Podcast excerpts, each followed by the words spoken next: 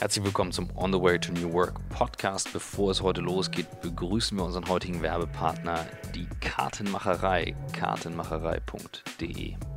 Ganz liebe Leute, Nachbarn, wir sitzen mit Think im selben Gebäude. Extrem angenehme Company, tolle Unternehmer.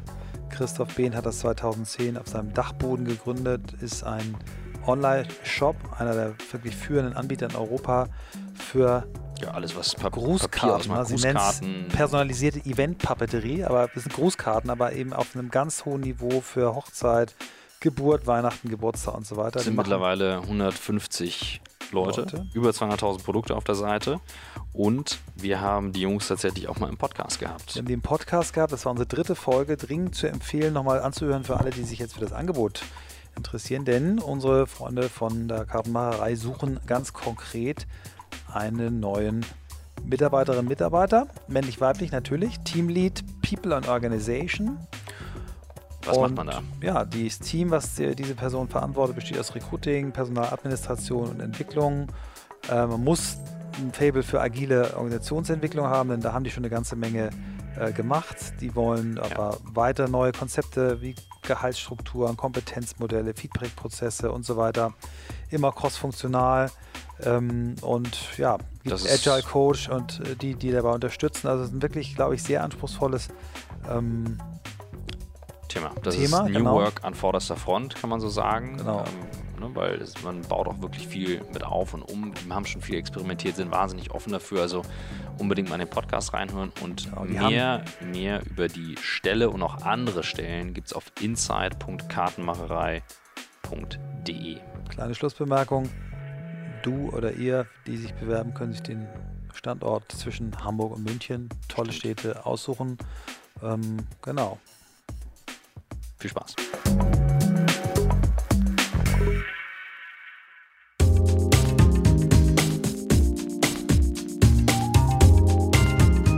Herzlich willkommen zum On the Way to New Work Podcast. Heute ohne Christoph Magnussen, sondern nur mit mir, Michael Trautmann und unserem Gast Uwe Schuricht von Beruf Headhunter und Coach. Ich freue mich, dass du bei mir bist. Vielen Dank, ich freue mich hier zu sein. Unser Podcast fängt eigentlich immer damit an, dass unser Gast sich erstmal vorstellt, wie er zu dem geworden ist, was er heute ist. Wie bist du zu dem geworden, was du heute bist, lieber Uwe?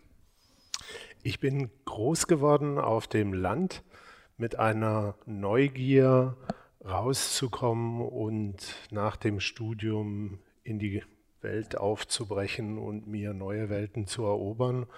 Und das habe ich beruflich auch gemacht. Ich habe zunächst als Anwalt gearbeitet über einige Jahre, bin danach in die Projektentwicklung gegangen. Projektentwicklung im Sinne von Bürogebäude bauen und, und äh, vermieten und bin danach äh, in die Personalrichtung gegangen und äh, mache das jetzt seit 15 Jahren selbstständig und mit großer Freude. Du bist, ähm, bevor du selbstständig geworden bist, hast du, glaube ich, die letzte Station im, im Verlagswesen gehabt. Ne? Vielleicht magst du dazu noch was erzählen, wo du da warst? Ich glaube, dass Axel Springer sich vehement wehren würde, zu sagen, das sei noch ein Verlag. Ähm, Aber damals war es noch einer, oder? Ich hatte die große Freude in der Übergangsphase, als Matthias Dopfner den Verlag übernommen hat und damals sein Programm entworfen hat, aus dem Verlagsunternehmen ein Medienunternehmen zu machen.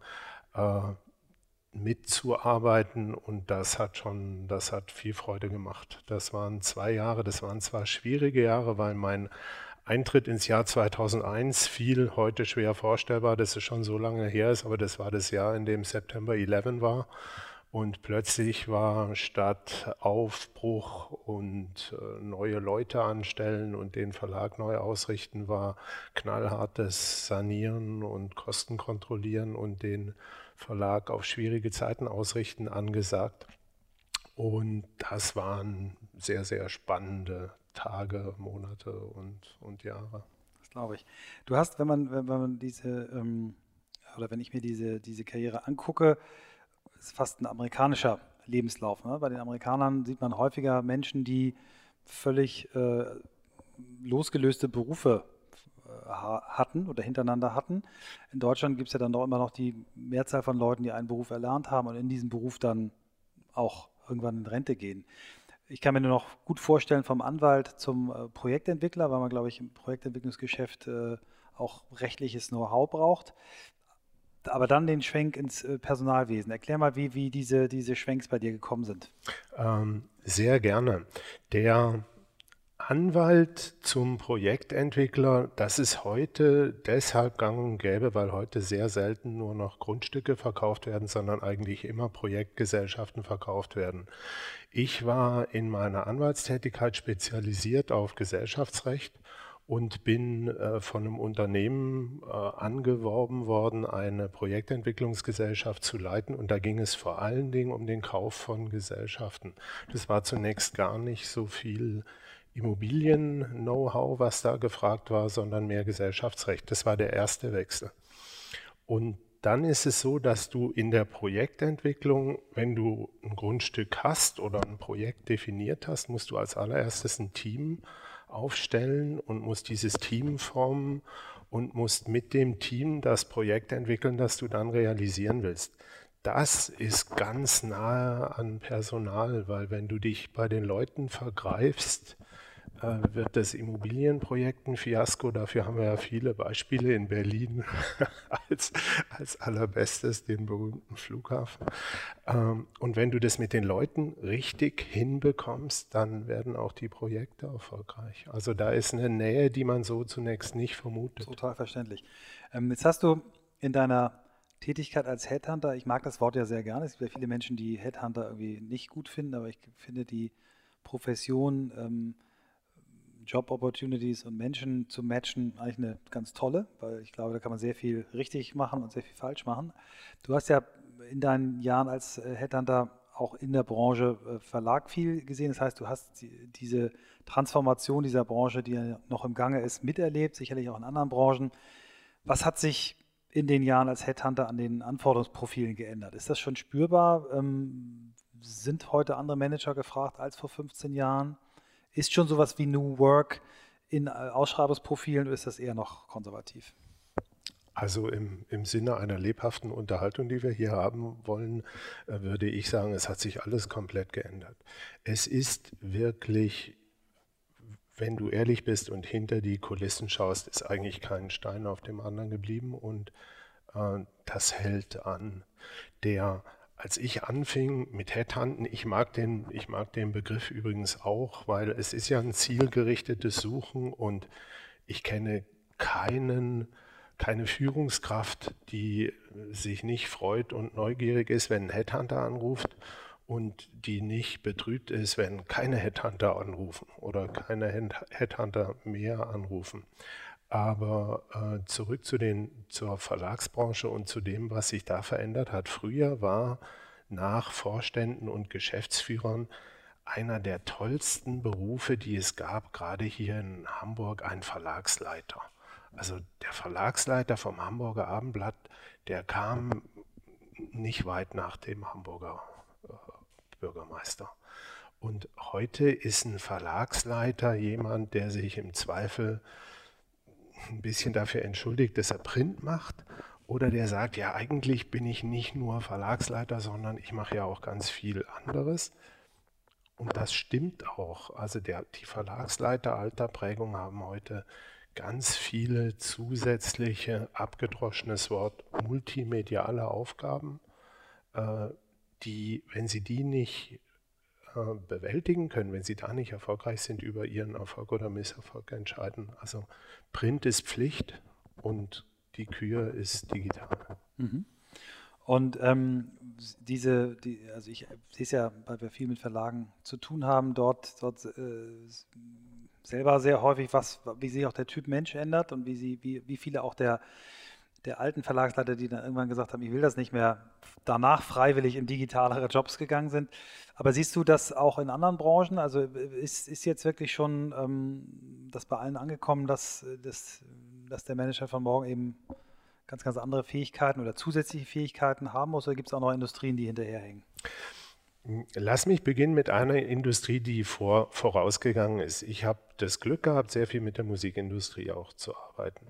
Die Mu Musikindustrie ist als erste Industrie durch dieses Tal gegangen, wo man dachte, oh Gott, jetzt ist Schluss. Ja, es werden keine Schallplatten mehr gekauft. Äh, CDs waren auf dem auch äh, sehr stark im, im äh, Schrumpfen und die die Streaming-Dienstleister schienen äh, die Industrie vollends irgendwie zu bedrohen oder ihr den Chaos zu machen. Und siehe da, nach Reorg, nach viel Sparen, nach schwierigen Prozessen, keine Frage, ist die ähm, Musikindustrie durch die Talsohle durchgegangen und steht heute besser da denn je. Nach wie vor verkaufen sie unerwartet viel CDs in Deutschland mehr als irgendwo anders auf der Welt. Äh, mit den Streaming-Dienstleistungen werden pro Schnitt des Kunden mehr Umsätze gemacht, als man früher mit, mit äh, Platten oder CDs gemacht hat. Und jetzt kommt der neue Vinylboom. Es werden wieder die Vinyl-Schallplatten verkauft, die schon ewig lange tot waren. Ja. Also als Frontrunner, so kann es gehen und ich meine, so wird es vermutlich auch mit Print gehen. Print wird nicht sterben. Print wird schrumpfen, Print wird in, in Bereichen vermutlich ja, ein Stück weit teurer und elitärer werden, weil es sich eben nicht jeder leisten kann, sich ein teures Printprodukt zu kaufen. Aber ich denke, Print ähm, wird bleiben. Und wir sind ja gerade dabei, eben zu beobachten, wie kriegst du das mit den Bezahlmodellen für Medien im digitalen hin. Äh, die Zeit versucht es recht erfolgreich, äh, die, die äh, Welt macht es ähnlich. Also so die ganze, die, diese ganze Welt ist am sich digitalisieren und auch eben am dabei äh, herauszufinden, wie Geld verdient werden kann mit dem Digitalen. Und ich denke, hier an der Stelle sollten wir es nochmal sagen, es war natürlich falsch, das am Anfang alles umsonst ins Netz zu stellen. Dies, diese, die, diesen Fehler, unter dem leidet die Branche bis heute, aber ich denke, so langsam wächst es sich heraus. Jetzt bin ich im Getränkegroßhandel, weil du fragst, sind jetzt mhm. alle schon digitalisiert? Ja? Ähm, Im Getränkegroßhandel kommt Digitalisierung auch, aber da ist sie noch weiter weg. Und eben dadurch, dass die Leute gerne ihr äh, Bier holen, fahren oder eben durch am Weinregal vorbeischlendern, ist die Digitalisierung noch nicht so weit vorangeschritten, obwohl auch da wir wissen, du kannst dir dein Bier nach Hause bestellen lassen und äh, die Wein Versandhäuser im Internet äh, kämpfen äh, einen, einen ganz äh, engagierten Kampf untereinander aus. Ja? Ich glaube, es ist nicht aufzuhalten. Wir sind mittendrin. Manche Branchen hinken ein bisschen hinterher und in anderen geht es schneller. Ist diese Position des Chief Digital Officers, ähm, die ja immer häufiger in den Medien erscheint, ist das eine eine Sache, die du in deinem Geschäft auch merkst? Wirst du, wirst du auf solche Positionen beauftragt? Ist das eine vorübergehende Entscheidung? Ist das etwas, was jetzt für ein paar Jahre stattfindet und danach muss es eigentlich jeder drauf haben? Oder wie siehst du diese, diese Rolle? Die, die, auf die Frage habe ich gewartet und schmunzle äh, deshalb, weil äh, was ist das eigentlich? Erklär du es mir. ja, ich glaube, das ist ein ähnliches Phänomen wie der Chief Marketing Officer. Ja? Den könnte ich dir gut erklären. Siehst du? Also dann, dann ich, ich gehe mal ein bisschen in, in Vorleistung bei dem Chief Digital Officer und du und du unter, untermauerst es dann vielleicht bitte ein bisschen mit dem CMO. Es ist nicht klar definiert, was das sein soll in Unternehmen, die gemerkt haben, da ist digitale Transformation und die tut uns weh, aber wir wissen noch nicht so richtig, wie sich das auswirkt, brauche ich einen Transformationsversteher. Da brauche ich einen Strategieentwickler, einen Business Developer, der mir in meinem alten Unternehmen hilft, mich vorzubereiten, was kommt da jetzt und wie sieht das aus welche Optionen haben wir, wie können wir uns darauf einstellen. Bei einem Unternehmen, das schon in hohem Maße digitalisiert ist, ist ein Chief Digital äh, Officer vielleicht nur jemand, der den Vertrieb optimiert, der sich überlegt, was ist das nächste Geschäftsmodell. Also langer Rede, kurzer Sinn, äh, das ist von Branche zu Branche ganz stark unterschiedlich. Die Frage, äh, die du mir vermutlich als nächstes stellen wolltest, nämlich, wo hängen wir den Menschen auf, die ist entscheidend. Mhm. Habe ich es mit einem CEO zu tun oder noch viel wichtiger, 99 Prozent aller Unternehmen in Deutschland sind Mittelständler. Also wir reden über Eigentümer, über Gesellschafter, die tradierte, starke mittelständische Betriebe haben. So, und jetzt, was mache ich mit der digitalen Transformation? Wo hänge ich den Menschen hin? In Unternehmen, wo ich es an den CEO oder an die Eigentümer hänge, da bin ich auf dem richtigen Weg. Wenn der Mensch unter den CIO oder den CTO gehängt wird, also in die, in die Datenverarbeitungsabteilung, äh, zu den IT-Leuten, da werde ich in starke Probleme laufen, glaube ich. Mhm. Ja, ich bin, ähm, die besten Beispiele für CMOs äh, sind immer die, äh, wenn der CEO eigentlich der CMO ist, finde ich. Also ein, ein, ein, ein starker Unternehmer oder starker ähm, Chef eines Unternehmens, der, der Marketing sich auf seine äh, Fahne geschrieben ha hat. Ähm, und ich glaube auch, dass äh, in vielen Unternehmen ein, ein CEO, der diese Chief Digital Officer Rolle ähm, verinnerlicht, besser ist, schneller ist, besser umsetzt als, als Unternehmen, wo, wo das quasi als Abteilung delegiert wird. Ich glaube aber, dass es notwendig sein muss, noch viele Jahre, äh, weil es eben die, den CEO-Typ noch nicht so häufig gibt, ähm, der schon ja. Äh, als Digital Native groß geworden ist. Ähm, was mich noch interessieren würde, ähm, ich glaube auch die, die, die Zuhörer, ähm, der, du hast ja als, als Headhunter bedienst du ja zwei Märkte. Also einmal hast du die Kunden, die dich beauftragen. Auf der anderen Seite musst du natürlich auch, irgendwie auch ein Netzwerk aufbauen ähm, zu den Menschen, die du dann vermittelst. Ähm, was hat sich da in den letzten 15 Jahren geändert? Ähm, so Stichworte wie Work-Life-Balance. Wollen die Menschen wirklich anders arbeiten? Ähm, siehst du da Änderungen, dass Kandidaten dir andere Fragen stellen, äh, den Unternehmen andere Fragen stellen oder ist das äh, auch nur Theorie? Das ist eine wirklich gute Frage. So schaffe ich äh, Platz noch zum Nachdenken und könnte, dann, und könnte dann antworten wie der typische Jurist. Das kommt drauf an. Ähm, ich glaube, da müssen wir wirklich in Alters- und Jahrgangsgruppen denken. Äh, Männer in den 50ern, so wie du und ich, die in diesen alten Systemen groß geworden bin und äh, sich zum Teil eben definieren über Rang, Macht, vor allen Dingen auch über Geld und Statussymbole. Klammer die, auf, wir beide natürlich nicht, Klammer zu. Unterstellt. Äh, die, die werden sich nicht ändern, weil wir jetzt äh, disruptive Geschäftsmodelle haben oder weil sie plötzlich an die digitale Transformation ran, ran wollen. Ähm, für mich, wenn du mir einen kleinen Ausflug gestattest, waren ja die, die CEOs, die die, die CMOs waren oder noch sind, für mich zwei ganz interessante Beispiele. Steve Jobs bei Apple no, oder, gedacht, oder, ja. oder Zetsche bei Mercedes-Benz. Mhm.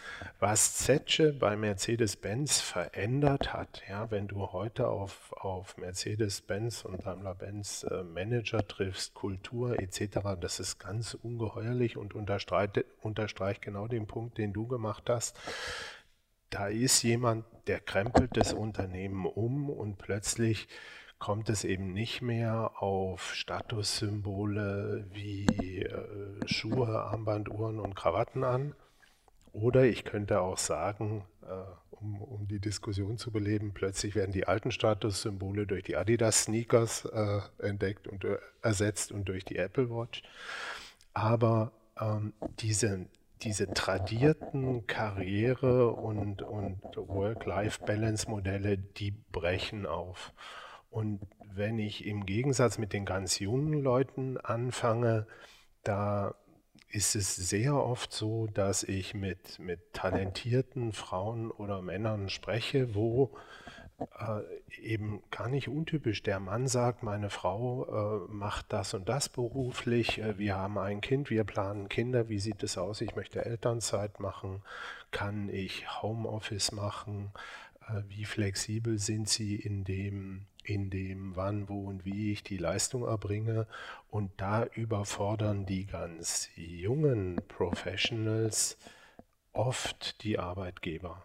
Das, das muss man klar sagen. Das, also da ist Überforderung und in den Fällen können Headhunter, können Personalberater eben auch wirklich helfen, weil sie die Klienten auf den sich geänderten und sich rasch weiter verändernden Markt einstellen, einstellen können und müssen.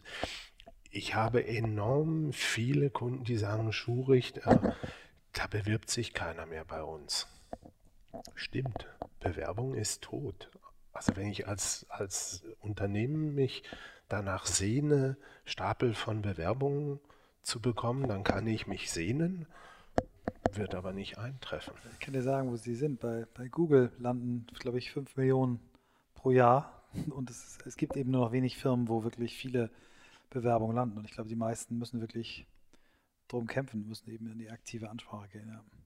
Was siehst du denn, ähm, wenn du jetzt, wenn wir jetzt mal, du hast jetzt gerade die, die Jungen äh, angesprochen, ähm, also ich gebe dir recht, ich habe, äh, als unsere Kinder auf die Welt kamen, gab es das Thema ähm, Elternzeit, glaube ich, noch nicht. Also sie sind 19 und 22, also ich glaube, es gab es nee, noch nicht. Nee, ich hätte mich aber auch gar nicht getraut. Ähm, und ich weiß auch, wie, wie schwer ich mich damit getan habe, als die ersten damit ankamen. Und heute schäme ich mich dafür, dass ich mich damit schwer ge getan habe. Und heute rate ich jedem dazu, es auch zu machen weil ich einfach glaube, dass es eine verschenkte, verschenkte Chance ist, nicht zu machen und dass du sehr viel äh, Gutes für die Familie, für dich selber tust, wenn du es annimmst. Ne? Also von daher ähm, ist das, glaube ich, ein Segen. Aber gehen wir mal noch eine Generation jünger. Was würdest du einem heute 15-Jährigen empfehlen? Was, was muss der machen? Wo sollte er sich beschäftigen, dass der in 10, 20, 25 Jahren was Anständiges zu arbeiten hat? Also er soll sich vor allen Dingen damit beschäftigen, was ihm wirklich Freude macht. Keine Binse. Äh, wenn ein, ein junger Mensch ein Outdoor-Typ ist, wenn ein junges Mädchen am liebsten im Wald arbeitet oder ein, äh, sich im Wald aufhält, Entschuldigung, oder ein Junge am liebsten auf dem Wasser ist, dann würde ich unbedingt äh, raten, Berufe zu finden, die sie so mit ihrer Leidenschaft in Einklang bringen können. Wenn es jetzt junge Leute sind, die nicht so richtig wissen, wo es sie hinzieht, finde ich es enorm hilfreich herauszufinden, wo, wofür ich geeignet bin. Und das kannst du heute online machen, da gibt es spezialisierte Beratung, aber ich glaube gar nicht, dass du so wahnsinnig viel Geld dafür ausgeben musst, dass du einfach herausfindest, was liegt mir, wenn ich meine schulischen, meine Ausbildungsleistungen äh, eben fortsetzen will im, im Berufsleben. Unterstellt, ich habe eine Eignung, die es mir ermöglicht, in technische Berufe zu gehen, würde ich unbedingt raten, dem nachzugehen. Ja? Also gerade auch wenn du nur so eine gewisse Grundvoraussetzung hast. Äh, wir haben viel zu wenig Techniker, äh, die ganze Welt entwickelt sich rasant in immer technischere äh, Dimensionen, künstliche Intelligenz, Roboter. Hast du nicht gesehen, da gibt es keine Leute, viel zu wenig Leute. Also wenn ich so etwas könnte, unbedingt machen. Wenn ich eine Neigung hätte zu programmieren, äh, unbedingt das ausleben und, und sich sagen, so wie, ich weiß nicht, so wie wir vielleicht das Seepferdchen gemacht haben, weißt du, wie wir schwimmen gelernt haben mit den Aufnähern auf der mhm, Badehose, mhm, weißt du noch, äh, so würde ich heute zumindest in, in, bis dahin, wo, wo es mir eben keine Freude mehr macht, unbedingt programmieren lernen. Ich glaube, das ist das A und O, Sprachen und also was, das machen wir ja heutzutage ohnehin. Ja. Ist es deine Frage halbwegs das ist Sehr gut, sehr gut. Hat noch niemand so ausführlich beantwortet. Das ist toll. Ähm, du hast ein weiteres Stichwort, das wäre mein nächstes gewesen, äh, künstliche Intelligenz. Ähm, kannst du schon in deinen äh, Aufträgen und dann deinen Mandaten absehen, ähm, wer betroffen sein wird? Ähm, es gibt ja Theorien, dass in bestimmten Branchen ganze Management-Ebenen wegfallen werden durch künstliche Intelligenz. Gibt es da schon Indikatoren, wo du sagen kannst, da siehst du es schon, da merkst du schon, dass bestimmte Sachen nicht mehr gesucht werden, anders gesucht werden?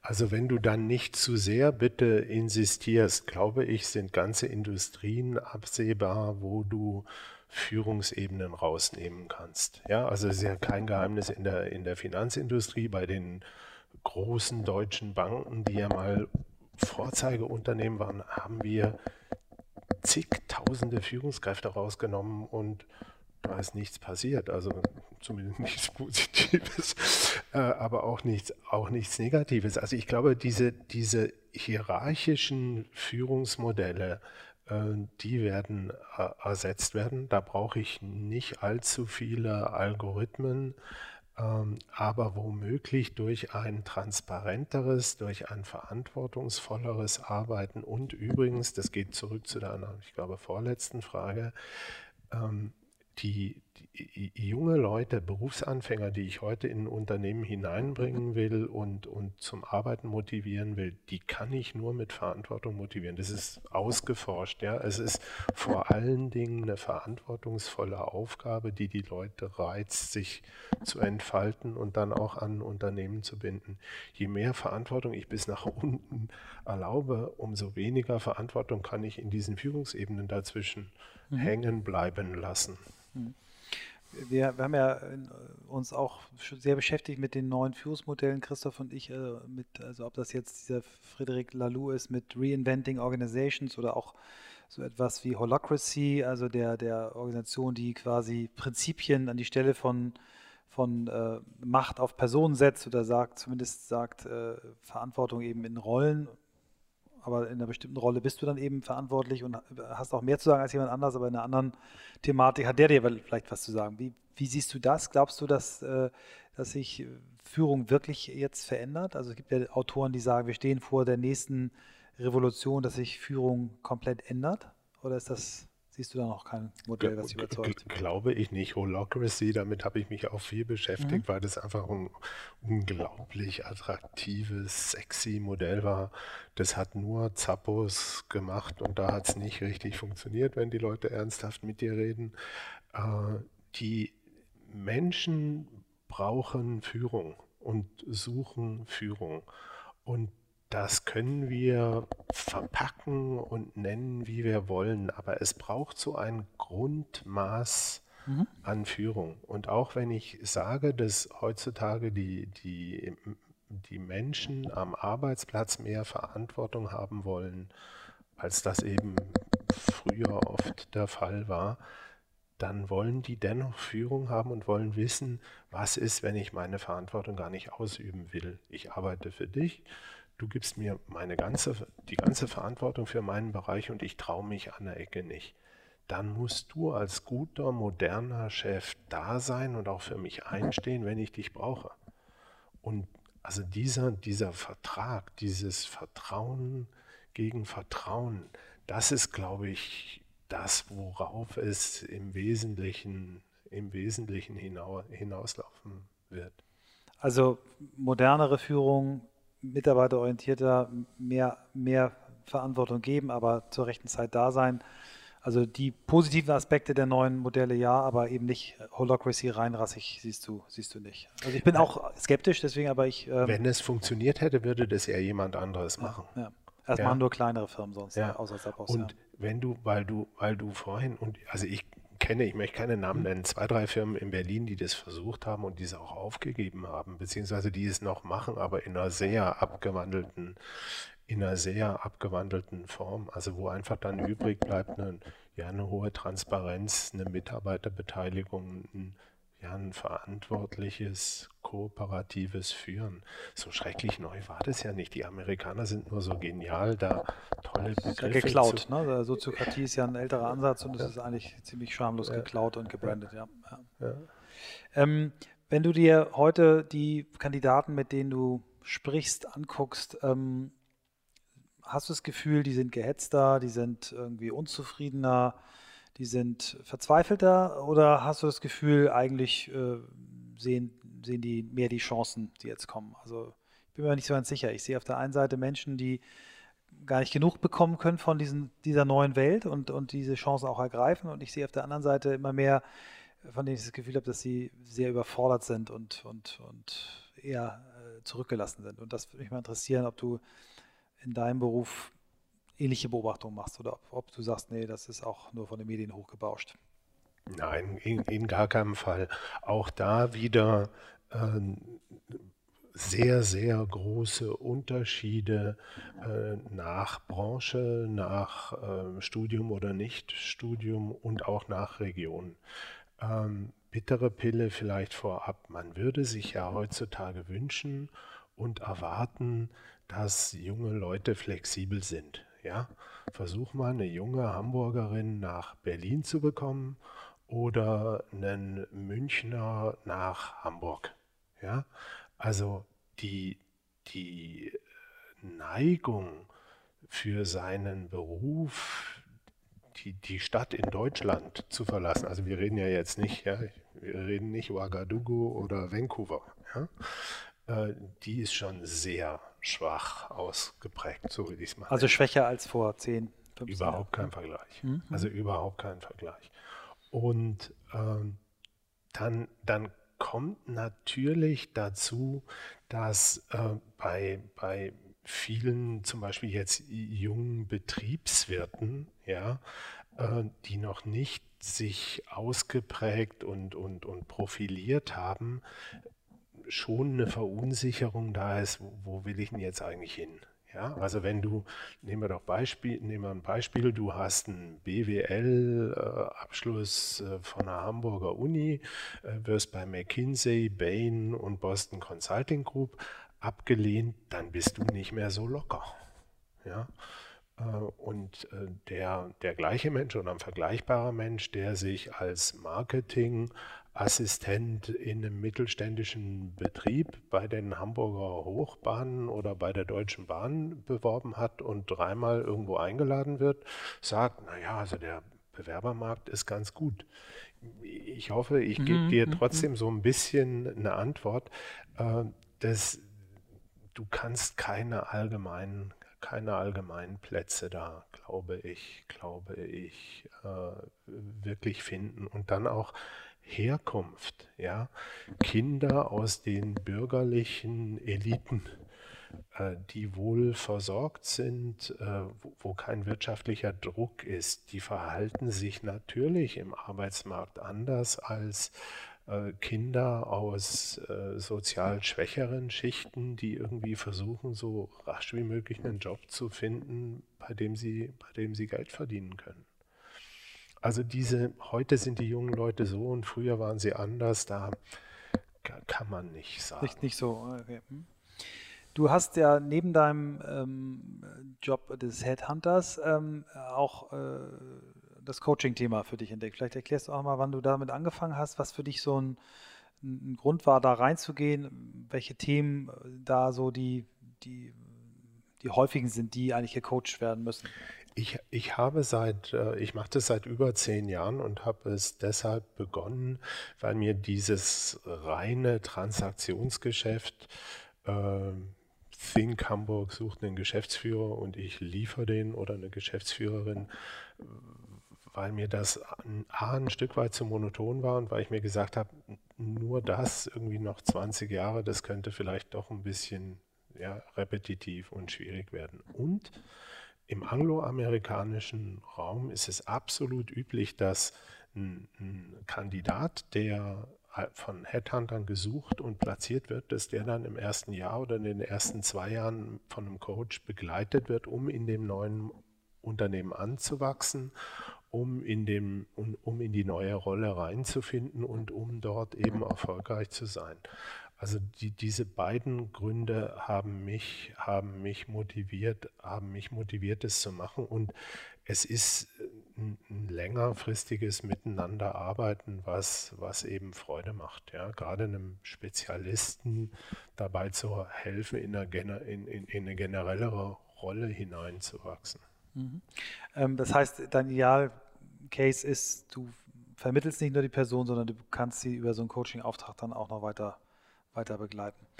Ähm, Coaching ist ja ein Thema, was, was wahnsinnig boomt. Ne? Also in, in, Amerika schon länger und in Deutschland aber auch immer mehr. Es hat für mich so manchmal einen etwas negativen Beigeschmack, weil, also das trifft jetzt für dich nicht zu, aber weil sehr häufig Leute, die im Management irgendwo an Grenzen stoßen in ihrem Unternehmen, häufig Leute, die lange da waren, dann rauskommen nicht einen Anschlussjob finden, dann erstmal Coach werden wollen. Ähm, wie, wie, wie, siehst du den Markt? Ähm, gibt unfassbar viele Anbieter. Ähm, was, was würdest du jemandem empfehlen, der in den Bereich reingehen möchte?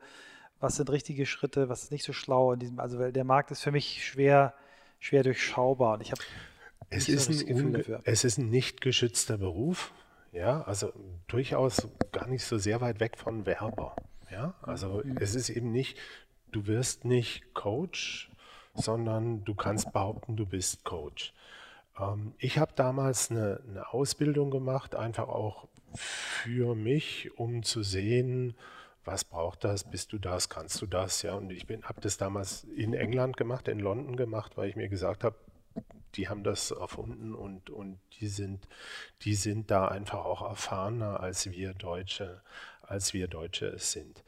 In Deutschland findest du sehr, sehr viele Coaches, die Coaches nur auf, dem, auf der Visitenkarte sind. Ja, gerade wie du eben sagtest, ich habe meine Industriekarriere beendet, versuche mich neu zu erfinden oder brauche einfach noch irgend, irgendeine Plattform. Und dann Was ich ja grundsätzlich nicht schlecht finde. Ne? Jemand, der viel Erfahrung hat, dass er dir als Coach weitergibt, finde ich jetzt nicht falsch. Ne? Aber es ist so, manchmal äh, frage ich mich so, reicht das? Also also ich glaube nicht, ohne eben, ohne dass du eine Ausbildung hast und ohne dass du auch, das Allerwichtigste ist zuhören lernen.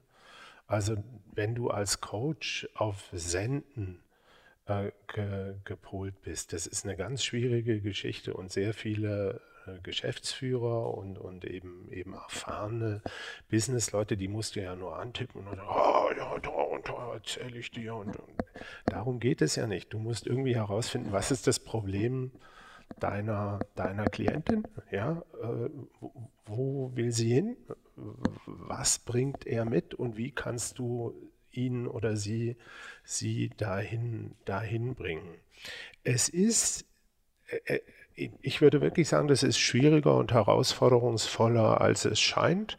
Und das bestätigen mir aber viele, viele Klienten. Äh, es ist eben auch wahnsinnig schwierig, einen guten zu finden.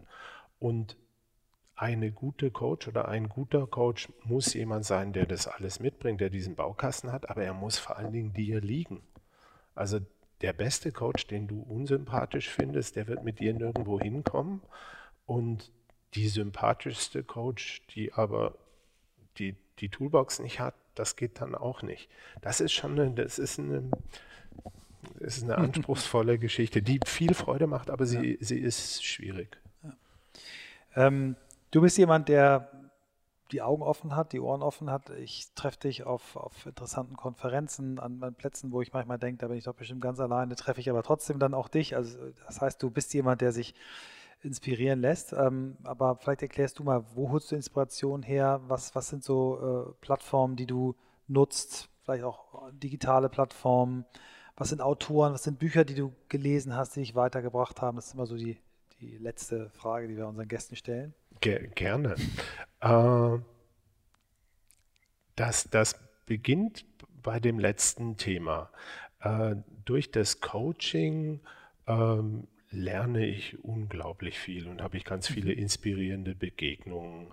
Man redet natürlich über Bücher und diskutiert über, über Dinge. Ja. Äh, dann unterrichte ich sehr, sehr gerne. Ja, mhm. also ich habe jahrelang immer nebenher unterrichtet. Ich hatte auch eine Professur für eine Zeit, die ich dann aber aufgegeben habe, weil es einfach zu sehr kollidierte mit, mit, mit meiner aktiven Tätigkeit. Aber unser gemeinsamer Freund Philipp Westermeier zum Beispiel war einer meiner Studenten an der Hamburg Media School und sich mit jungen Leuten auseinanderzusetzen und sich auch jungen Leuten zu stellen und ich denke, das ist auch etwas, was du machst und was du gerne machst. Das bringt einen natürlich schon, schon weiter. Also wenn man sich eben in die Diskussion hineintraut, äh, warum habt ihr das eigentlich immer so gemacht oder warum macht ihr das noch so? Warum um Gottes Willen sitzt ihr hier mit Anzügen und Krawatten? Was bringt das und wem? Ja, also solche Geschichten ja. wie ähm, enorm, enorm äh, hilfreich. Ähm, Bücher, also nee, weil, weil du fragtest mhm. ja und dann natürlich hier, ob das die Online-Marketing-Rockstars äh, sind, ob das ein DLD ist. Ich gehe in Berlin ehrlich gesagt auch gerne auf kleinere Geschichten, weil je kleiner das ist, umso offener sind dann doch eben Dialoge und umso weniger ist es dann Spektakel, sondern eben auch wirklich Diskussion. Da haben wir uns, glaube ich, auch letztes Mal bei Work Awesome, da haben genau, wir uns, glaube ich, auch getroffen. Genau. Wie hat dir ja. das gefallen? Äh, enorm gut. Ich habe mich gut, mit ne? den beiden Veranstaltern getroffen, die sie mich im, Besuch, im Büro besuchen kommen. Da haben wir irgendwie drei Stunden diskutiert, ja. was man da noch wie anders machen konnte. Gerade da, da warst du ja auch mit beteiligt, unsere Idee kann man das nicht auch noch mehr für den Mittelstand öffnen, der ja hier in Deutschland so die, die Geschichte ist. Und du fragtest noch nach Büchern. Ich lese äh, unheimlich viel und sehr, sehr, sehr, sehr gerne. Also wenn wir über Sachbücher sprechen, so ja. alles, alles, was so Markham Gladwell zum Beispiel ist, ja, mhm. Think, mhm. Blink, mhm. mhm. äh, solche, solche Geschichte, Geschichten dann ähm, enorm interessant. John Cleese, das wissen ganz viele Leute nicht, dass John Cleese von Monty Pythons, ähm, dass der äh, sein Leben lang in der Psychotherapie war und ein Buch geschrieben hat mit seinem Therapeuten, das heißt Families and How to Survive Them.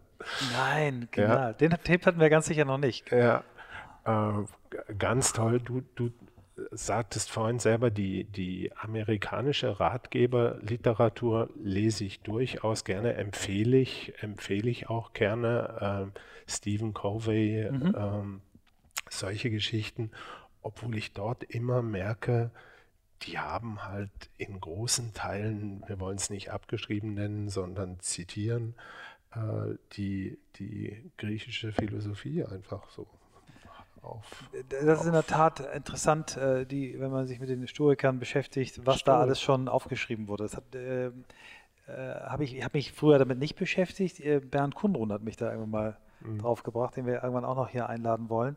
Ähm, und hat mir unfassbare Zitate und, und, und, und Textpassagen immer geschickt, wo ich dann immer dachte, das haben die vor ja. über 2000 Jahren aufgeschrieben. Also es ist wirklich. Äh, also die Stoa, das ja. ist wirklich Grundlage vieler Meter dieser amerikanischen ja. How-to-Literatur. Ja. Gut. Herzlichen Dank, war ein sehr schönes Gespräch. Ähm, ich hoffe, wir werden uns noch oft begegnen und äh, danke dir, dass du nach Hamburg gekommen bist. Ich danke dir und wünsche dir vor allen Dingen gute Besserung. Wir sind, wenn ich das für deine Zuhörer sagen darf, wir sind froh, dass du nur vom Rad und nicht auf den Kopf gefallen bist. Ja, das ist, äh, ich glaube, ein paar haben es mitbekommen, äh, in der Tat ein, ein glücklicher Umstand gewesen. Also mit dem Fahrrad mit 40 Stundenkilometer gegen ein Auto fahren und dann nur zwei gebrochene Rippen und ein Loch in der Lunge. Ich bin selber froh und dankbar. Also, auf jeden Fall einen guten Heimweg. Danke.